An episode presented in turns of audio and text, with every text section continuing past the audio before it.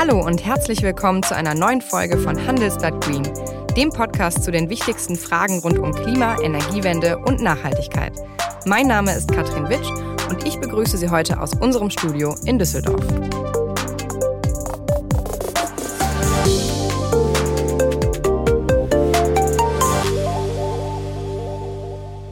Die Europäische Union macht ernst in Sachen Klimaziele. Der CO2-Ausstoß soll bis 2030 jetzt um 55 Prozent sinken. Und in dieser Woche will Brüssel vorlegen, wie genau das gehen soll. Bis 2050 wollen die Länder dann ja auch schon klimaneutral sein. Viele Forscher glauben, das geht nur mit negativen Emissionen, also der Abscheidung von CO2 aus der Atmosphäre. Weil die ersten Folgen des Klimawandels immer öfter spürbar sind, diskutieren Wissenschaft und Forschung jetzt über das Pro und Contra solcher Technologien. Klar, die Hoffnung ist, dass sich die weltweite Erhitzung so noch aufhalten lässt. Aber die Kritik ist groß. Darf der Mensch mit Technik das Klima manipulieren? Was lange Zeit wie Science Fiction wirkte, wird mittlerweile sogar vom Weltklimarat als notwendig bezeichnet. CCSU, also Carbon Capture, Storage and Usage, nennt sich die Abspaltung von CO2 aus der Atmosphäre. Das Klimagas kann dann entweder gespeichert oder weiterverarbeitet werden. Dass die Technologie funktioniert, ist bewiesen. Erste Pilotprojekte laufen auch schon und viele Unternehmen setzen drauf. Zum Beispiel Microsoft. Der Tech-Konzern aus den USA will mehr CO2 einsparen, als er seit seiner Gründung ausgestoßen hat. Das geht mit Hilfe von mehr Bäumen und Pflanzen, aber eben auch, indem man CO2 aus der Atmosphäre holt. Immer mehr Wissenschaftler sehen neben der Einsparung und Reduzierung von CO2 nämlich genau darin die letzte Rettung. Wie funktioniert so eine Technologie? Was bringt sie wirklich und wo liegen die Gefahren? Darüber sprechen wir heute mit Christoph Beutler, Experte für negative Emissionen bei Climeworks, einem der wenigen Unternehmen auf der Welt, die schon jetzt Kohlendioxid aus der Atmosphäre holen. Herr Beutler, schön, dass Sie heute dabei sind. Hallo Frau Witsch, ich freue mich sehr, dabei sein zu dürfen. Herr Beutler, CO2 aus der Atmosphäre ziehen, das kann man sich ja nur schwer vorstellen. Vielleicht deswegen mal als allererste Frage, wie funktioniert das eigentlich? Ja, da gibt es verschiedene Wege. Also der, der, der einfachste und vielleicht auch am leichtesten vorstellbare Weg sind Pflanzen und, und Bäume. Die ziehen CO2 aus der Atmosphäre durch die Photosynthese. Und äh, es gibt eben auch jetzt äh, technische Methoden, um das Ganze zu skalieren. Und eine davon beherrscht ja Climeworks. Vielleicht erklären Sie mal kurz die Technologie hinter dem Unternehmen. Genau, äh, Climeworks macht äh, das sogenannte Direct Air Capture. Das ist eigentlich ja eine, eine industrielle Photosynthese. Äh, CO2 äh, ist, ist eine Säure und wir haben eine spezielle Base gebaut, also einen Filter, der selektiv, hochselektiv ist und äh, eben nur das CO2 aus der Luft filtert und ähm, haben das eben in den kommerziellen und, und großen Maßstab gebracht. Die Technologie ist eigentlich schon sehr alt, die gab es in den ersten U-Booten und, und natürlich in Raumschiffen, ähm, in geschlossenen Systemen, wo man das CO2 eben wieder aus der Luft holen muss. Und so ist ja auch unser Planet ein geschlossenes System. Und wenn wir zu viel CO2 in die Atmosphäre pumpen, muss es irgendwann auch wieder raus. Das heißt, das CO2 wird aus der Atmosphäre gezogen und was passiert dann anschließend damit? Ja, genau. Also das wird aus der Atmosphäre äh, gezogen und dann gibt's eigentlich im Großen und Ganzen zwei Wege, die man gehen kann. Äh, zum einen kann man das CO2 eben verwenden für, für Produkte, um fossiles CO2 zu ersetzen. Also ein Großteil der Produkte, die wir, die wir machen, zum Beispiel äh, Plastik, äh, beinhalten fossiles CO2. Und ähm, wenn, wir, wenn wir wegkommen wollen vom fossilen CO2, dann müssten wir es eigentlich aus der Luft holen. Können Sie vielleicht ein Beispiel dafür nennen? Also wo wird das CO2 von Climax zum Beispiel bislang schon eingesetzt? Ja, gerne. Also äh, ich nenne mal drei Beispiele. Eins wäre in Gewächshäusern. Da äh, ist es üblich, dass man die, die CO2-Konzentration in der Atmosphäre des Gewächshauses leicht äh, ansteigen lässt, je nach Sonneneinstrahlung. Und äh, auch da kann man das CO2 statt aus dem, aus dem fossilen, aus dem Boden eben aus der Luft holen, würde damit auch den Kohlenstoffkreislauf äh, schließen. Dann beliefern wir noch äh, Coca-Cola Schweiz für eins äh, ihrer Produkte, das Walserwasser, also die, die Bläschen, die Blöteli, wie man hier in der Schweiz sagt, im, im Wasser sind äh, eigentlich nichts anderes als CO2. Und dann kann man aber auch komplexere Sachen machen. Also zum Beispiel äh, kann man damit auch äh, Treibstoffe herstellen und, und muss es wahrscheinlich auch. Also ein Bereich wäre hier die Luftfahrt. Und äh, hier wird es wahrscheinlich nicht möglich sein, in, in absehbarer Zeit oder also in den nächsten Jahrzehnten ähm, auf Batterien umzustellen, zumindest nicht für, für große, schwere Maschinen, die lange Strecken zurücklegen. Und äh, wenn man jetzt da CO2 nimmt aus der Luft und äh, zum Beispiel äh, grünen Wasserstoff, den man eben auch aus erneuerbarer Energie gewinnen kann, dann kann man das kombinieren, dann kriegt man Methan und dann kann man eben anfangen, äh, Kohlenwasserstoffketten zu bauen. Und am Schluss landet man dann im Prinzip bei Kerosin oder Diesel oder Benzin und kann das eigentlich direkt äh, vertanken. Sie haben ja gesagt, es gibt zwei Möglichkeiten. Das war jetzt die Weiterverwendung des CO2s. Was ist denn die zweite Möglichkeit?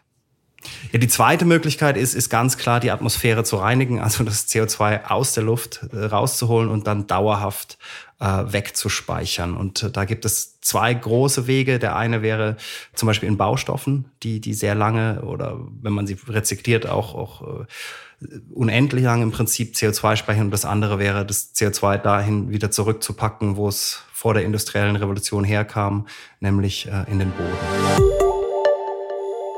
Nachhaltigkeit und Rendite, passt das unter einen Hut? Wir bei der Hypovereinsbank sagen dazu, ja. Ich bin Carsten Kahl, Leiter Wealth Management und Private Banking. Wenn Sie möchten, dass Ihr Geld erfolgreich für Sie arbeitet und gleichzeitig etwas Gutes tut, dann stehen Ihnen bei uns ausgewiesene Expertinnen und Experten für nachhaltige Investments zur Seite. Unser Angebot reicht von ETFs und Fonds über Green Bonds bis zu Vermögensverwaltungen, bei denen Nachhaltigkeit und ethisch-soziale Verantwortung an erster Stelle stehen. Damit entwickeln wir gemeinsam mit Ihnen eine Strategie, bei der Ihr Geld arbeitet und bei der Sie sich gut fühlen können. Schauen Sie doch mal bei uns vorbei Mehr dazu auf hvb.de oder gleich hier in den Shownotes. Wir freuen uns auf Sie.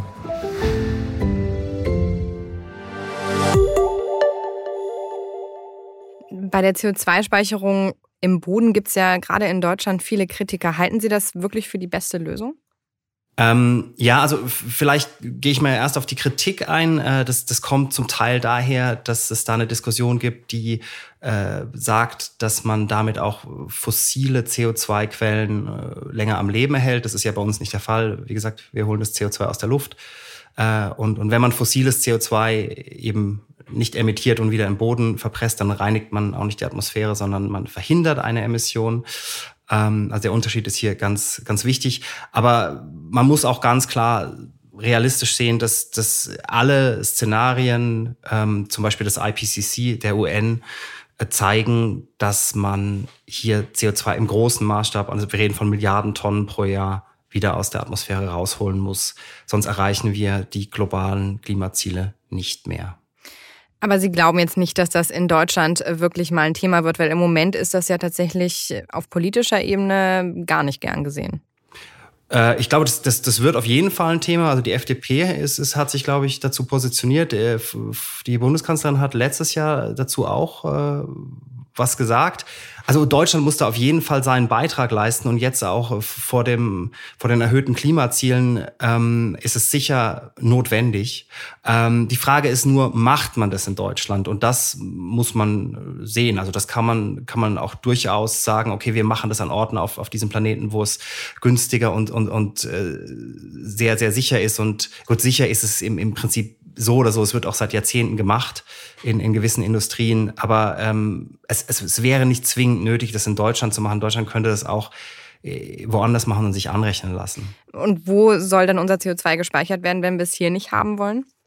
Ja, es gibt da eigentlich zwei Möglichkeiten. Die eine ist äh, das, was wir machen, was wir mit unseren Partnern äh, Carbfix in Island entwickelt haben, ist die Speicherung, die Mineralisierung im Boden. Also da kann man mit äh, besonderen geologischen Bedingungen, die da herrschen, das CO2 in den, in den Boden pumpen und dann wird es äh, zu Stein. Also es ist mineralisiert und wird fest und ist dann eigentlich für immer weggesperrt. Die andere Möglichkeit, äh, die, die diskutiert wird, äh, wäre jetzt das CO2 in zum Beispiel leere Öl- und Gasfelder zu pumpen. Das, was ich vorher meinte, also dahin zurückpumpen, wo es herkommt. Ähm, und auch da ist es so, das wird, das wird eigentlich schon lange gemacht. Ist, ist auch sicher, CO2 ist auch kein Gas, was jetzt nach oben steigt, sondern nach unten sinkt. Und ja, also ich denke, der, der Weg, den das jeweilige Land gehen will, bleibt, bleibt dem, dem Land überlassen. Ähm, sicher ist nur, dass wir es machen müssen. Sonst hätten wir vor 40 Jahren aufhören müssen zu emittieren. Das haben wir nicht getan. Sie haben auch gerade den Punkt Sicherheit angesprochen. Was ist denn, wenn es mal ein Leck gibt? Dann ist das ganze CO2 ja wieder in der Atmosphäre und wir stehen eigentlich wieder am Anfang, oder? Ja, nicht ganz, also beziehungsweise fast gar nicht. Also in dem ersten Fall der, der Mineralisierung, den, den wir bei Climeworks mit, mit Carpfix in Island gehen, äh, ist es eigentlich so, da, da kann ein Erdbeben kommen, da kann ein Vulkanausbruch kommen, da kann kommen, was will. Das, das CO2 ist ja fest, das bleibt im Boden, das kann da nicht mehr raus. Und äh, bei, der, bei der Sequestrierung, also wenn man das CO2 in, in leeren Öl- und Gasfeldern äh, speichern würde, ist es auch da so, dass ein Leck nicht äh, den Großteil des CO2s wieder rauslassen würde, soweit ich das verstehe. Wir reden davon von sehr niedrigen Prozentzahlen, wenn jetzt was ganz Schlimmes passiert. Man, man muss sich auch vorstellen, CO2 ist schwerer als, als Luft. Also es ist jetzt auch ein Gas, was nicht nach oben steigen würde, sondern eher nach unten sinken würde. Ähm, aber sicher, also lokal könnte es äh, dazu zu Schäden kommen. Ähm, man muss es eben immer in der Gesamtrisikobetrachtung sehen. Wenn wir nichts tun, wenn wir, wenn wir diese Speicherung nicht vornehmen, dann erreichen wir die Klimaziele nicht und dann äh, haben wir noch größere Schäden. Das wäre jetzt meine nächste Frage gewesen. Der Weltklimarat hat ja auch schon gesagt, dass es ohne solche Techniken gar nicht mehr zu schaffen ist. Wann muss damit angefangen haben? Also wann brauchen wir das denn in einem großen Maßstab, wenn es wirklich so dringlich ist? Also eigentlich brauchen wir das jetzt sofort. Ähm, und es ist, es ist vielleicht ein sehr komplexes Gebilde. Ich versuche es mal äh, abzureißen. Also wenn wir, wenn wir jetzt einfach unsere CO2-Budgets äh, nehmen, die, die errechnet worden sind, äh, zum Beispiel unter anderem vom Weltklimarat, ähm, dann hätten wir noch bis Ende dieser Dekade, um global auf äh, Null zu kommen. Und dann hätten wir, glaube ich, eine 66% Chance, das 2-Grad-Ziel einzuhalten eine 50% Chance, das 1,5 Grad Ziel einzuhalten. Wir werden global und das, das müssen wir natürlich alle global tun, äh, nicht auf, auf Null kommen wahrscheinlich, obwohl wir das natürlich versuchen sollten, so schnell wie möglich zu tun. Ähm, aber wenn wir jetzt zum Beispiel 2050 erst global auf, auf Null kommen, äh, dann, dann müssen wir sicher äh, 2051 äh, netto negativ sein, das heißt mehr CO2 aus der Atmosphäre ziehen, als wir in sie entfernen und bis dahin eben hochskalieren. Und das ist tatsächlich auch das große Problem. Wir müssen jetzt eben anfangen schon mit der Skalierung, sonst erreichen wir die, die Volumina, die benötigt sind, nicht. Und dann gibt's natürlich auch noch die Diskussion über äh, die, die Wahrscheinlichkeiten. Also aktuell ähm, leben wir schon in einer Welt, äh, in der wir mit einer 5% Wahrscheinlichkeit das 1,5 Grad Ziel schon überschritten haben. Im Moment sieht es ja so aus, dass es nur eine Handvoll Unternehmen gibt, die die Technologie überhaupt erforschen oder anwenden, so wie Climeworks. Und die Projekte sind alle noch sehr klein. Wie optimistisch sind Sie denn, dass das jetzt schnell hochzuskalieren ist? Also technisch äh, bin ich sehr optimistisch. Ähm, wir, wir haben, denke ich, das Portfolio an Lösungen. Äh, es, ist, es wird äh, sicher Firmen wie Climeworks benötigen und, und Technologien wie Direct Air Capture. Es wird aber auch Aufforstung benötigen. Es, es wird Sachen benötigen wie, wie Biochar oder Enhanced Weathering. Ähm, und, und das ist eigentlich alles äh, vorhanden und die meisten dieser Ansätze und Technologien sind eigentlich auch bereit zum Skalieren.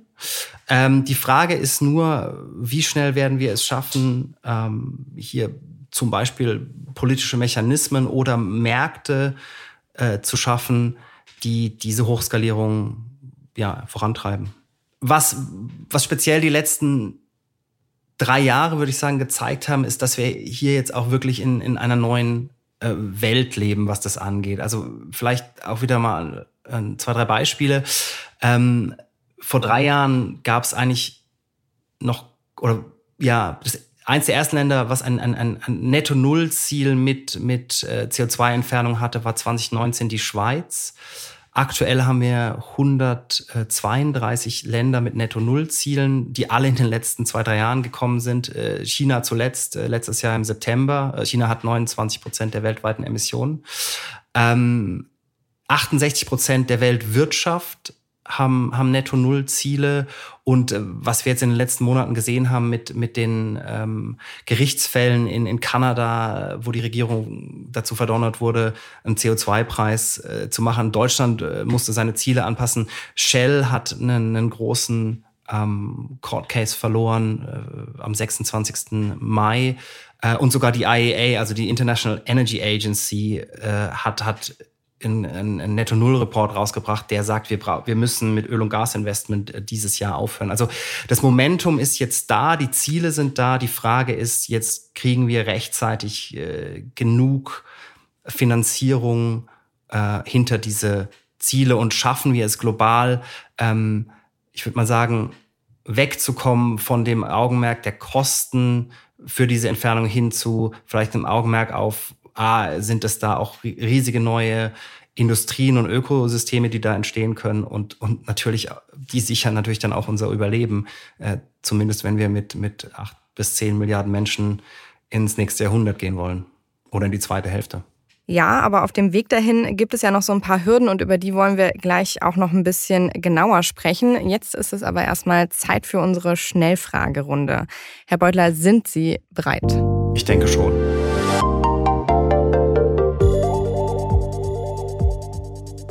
Atomkraft, ja oder nein? Aus Klimasicht ja. Äh, es macht keinen Sinn, die Kohle anzulassen, aber die Atomkraft abzuschalten. Aber ich denke, das ist eine, eine Diskussion, die man wahrscheinlich aus vielen Blickwinkeln führen muss und eine, die wahrscheinlich auch sehr emotional geführt wird. Das war jetzt keine besonders schnelle Antwort. Versuchen wir es bei Nein. der nächsten Frage. Flugzeug oder Bahn? Bahn. Diesel oder Elektroauto? Noch Diesel, dann Elektroauto. In der Schweiz, in Deutschland Elektroauto. Ah, nein, in Deutschland auch Diesel. Ja. Batterieauto oder Brennstoffzelle? Batterieauto. Papiertüte oder Plastiktasche? Plastiktasche wiederverwertbar. CO2 sparen oder CO2 speichern? Beides.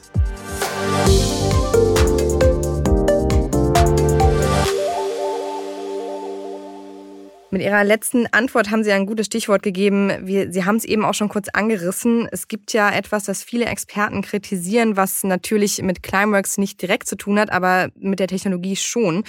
Die CO2-Speicherung bzw. Abspaltung wird ja von der fossilen Erdölindustrie auch gerade ziemlich vorangetrieben. Was genau ist der Unterschied? Also was machen die Erdölkonzerne mit der Technologie? Gar nichts ist die kurze Antwort. Also es ist, es ist eigentlich eine andere Technologie. Was heißt eigentlich? Es ist eine andere Technologie. Ähm, also wenn Sie, wenn Sie CO2 an, an dem, aus dem Abgasstrom, zum Beispiel jetzt von einem Kohlekraftwerk oder von, von der Erdölverbrennung abfangen, brauchen Sie eine andere Technologie. Ähm, das ist, das ist mal das eine. Äh, und das andere ist, ähm, dass die, die, diese Technologien, die werden mit Sicherheit in, teilweise auch gebraucht. Also ich denke, zum Beispiel Kohle erledigt sich ganz schnell von selber, weil Kohle mit CCS ist eben heute schon teurer als, als, als äh, PV in, in vielen äh, Bereichen oder fast immer eigentlich und, und Wind. Insofern hat das irgendwann ökonomisch äh, dann sowieso aus, ausgesorgt. Das war vielleicht vor 15 Jahren, als diese Diskussion aufkam, noch anders. Ähm, und jetzt geht's hier wirklich um, um Grenzfälle. Ja? Also äh, zum Beispiel, wenn Sie jetzt äh, von einem Zementkraftwerk das CO2 abscheiden. Das, das werden sie wahrscheinlich tun müssen, weil es gibt, wir haben halt einfach global keine Alternative zu, zu Zement, äh, zumindest jetzt noch nicht und in dem Umfang. So, und dann passiert wieder Folgendes, also sie, sie können das CO2, das fossile CO2, was entsteht, sie versuchen natürlich zuerst den Ausstoß so weit wie möglich zu verringern, aber dann scheiden sie ab. Sie können aber nicht, sie kriegen nicht alles daraus aus dem Abgasstrom. Also wenn sie 90 Prozent rauskriegen, dann ist das schon sehr gut. Äh, und bei den, bei allen Produktionsprozessen entstehen natürlich auch graue Emissionen und, und auch um die wieder, die können sie auch einfangen, soweit es geht, aber es wird immer was in die Luft gehen und das muss äh, wieder raus. So. Und das ist eben der Unterschied. Also es geht hier darum, dass wir äh, eine Möglichkeit bieten, um unvermeidbare Emissionen wieder aus der Atmosphäre zu holen und eben auch die äh, historischen Emissionen und die Emissionen, die wir, die wir zu viel in die Atmosphäre äh, emittieren, werden. Ähm, und wenn man jetzt sagen würde, ja, wir gehen jetzt einfach so vor, dass wir weiter äh, hier fröhlich äh, fossile äh, Kohlen, Kohlenwasserstoffketten verbrennen und die in die Atmosphäre entlassen und holen das dann später wieder raus, das, das ist unökonomisch. Also Sie müssen sich vorstellen, wir jagen äh, wo sind wir aktuell? Bei 410 Parts per Million ist die CO2-Konzentration in der Atmosphäre. Vor der industriellen Revolution war sie 280. Dieser Unterschied macht unser Problem aus. Also wir, wir jagen hier sehr, sehr kleinen Mengen hinterher. Und ähm, ja, also wir müssen, wir müssen umstellen. Wir müssen weg von, von dem, der Massenverbrennung von fossilem CO2. Und es, die Lösung, die wir anbieten, ist dann wirklich für äh, unvermeidbare Emissionen und äh, um, um fossiles CO2 für, für Produkte durch atmosphärisches zu ersetzen.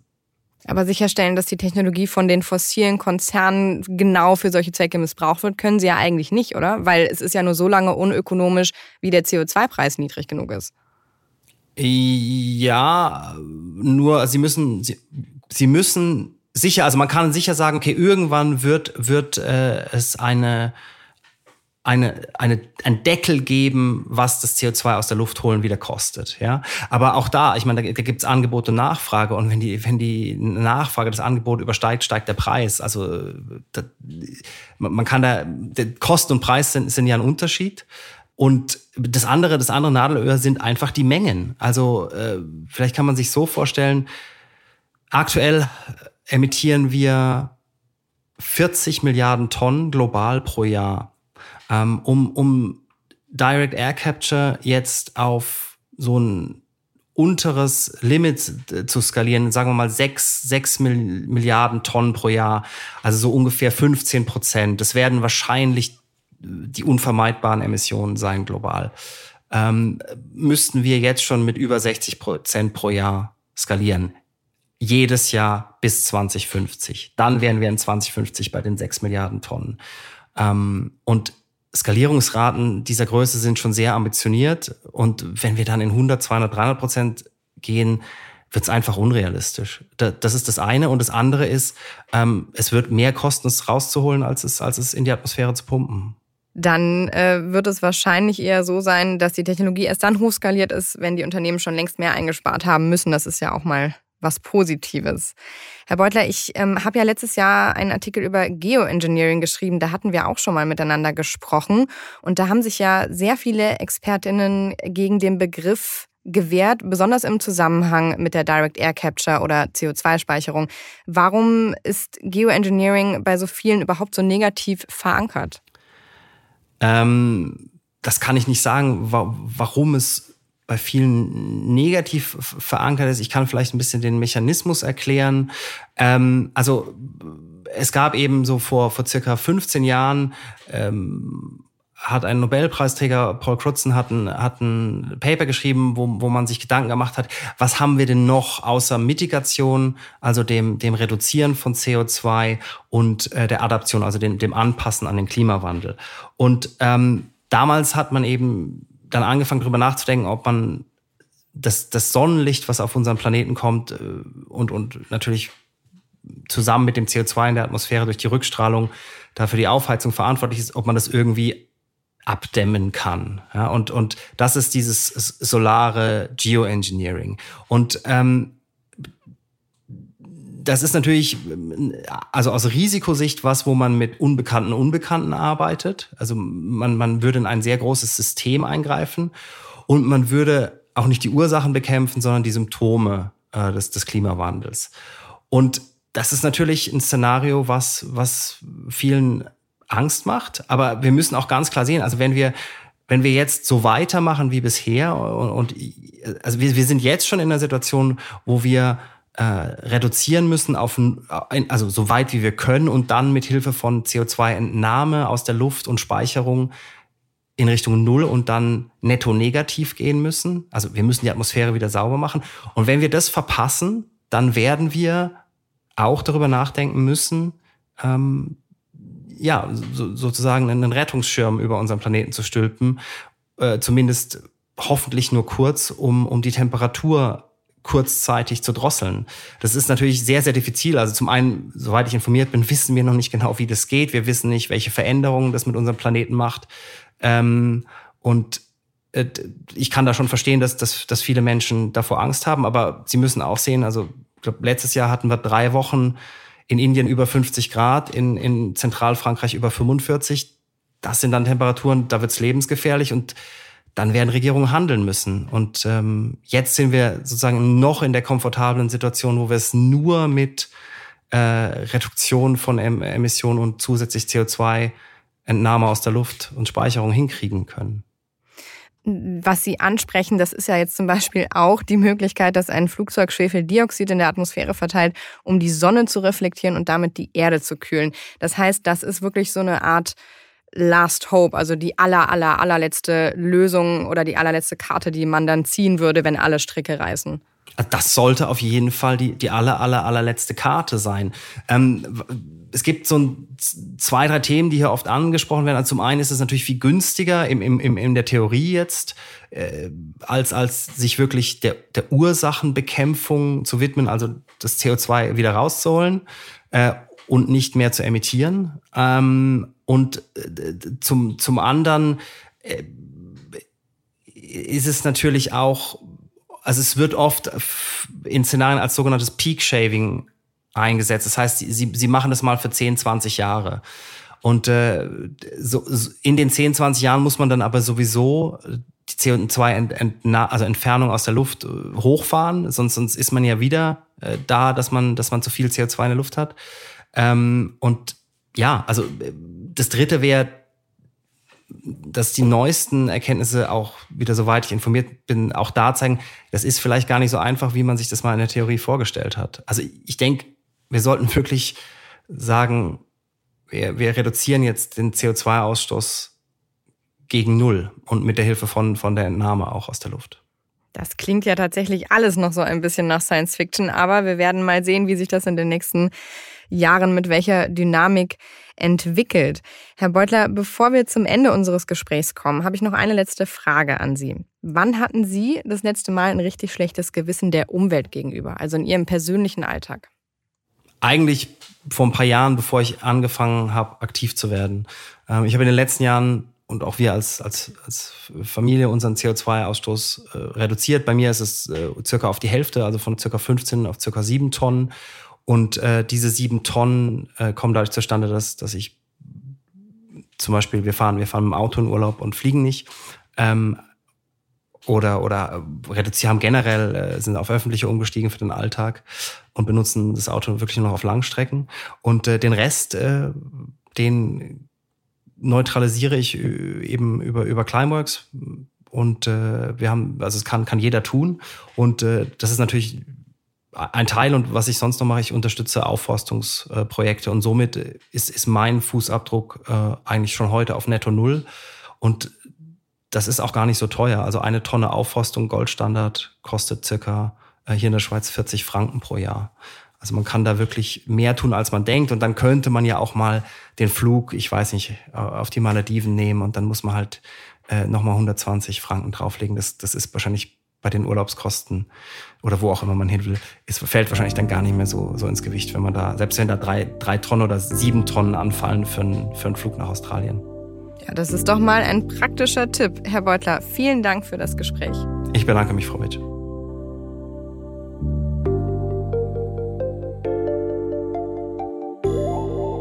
Und das war Handelsblatt Green für diese Woche.